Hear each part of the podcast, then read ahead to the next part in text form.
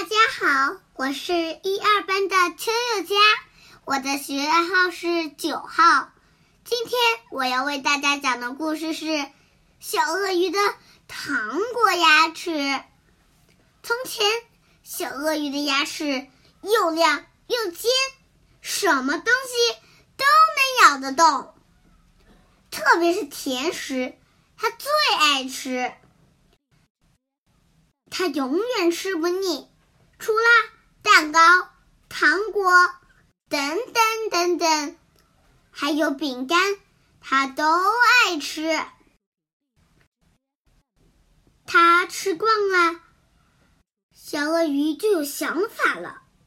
它的想法是什么呢？它在想，每次都要伸手去拿糖果，多麻烦啊！于是，小鳄鱼照着镜子，把糖果一颗一颗的放了进去。没过几天，小鳄鱼说：“呜，我的牙！”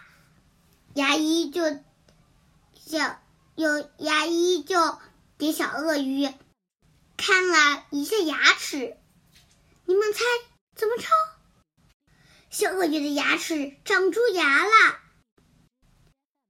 于是，小，于是，牙医就把小鳄鱼的牙齿全都拔光了，连以前的牙齿也拔掉了。小鸟问小鳄鱼：“小鳄鱼，你还喜不喜欢糖果牙齿了？”小鳄鱼痛的实在不行了，只能用眼泪表示自己的态度。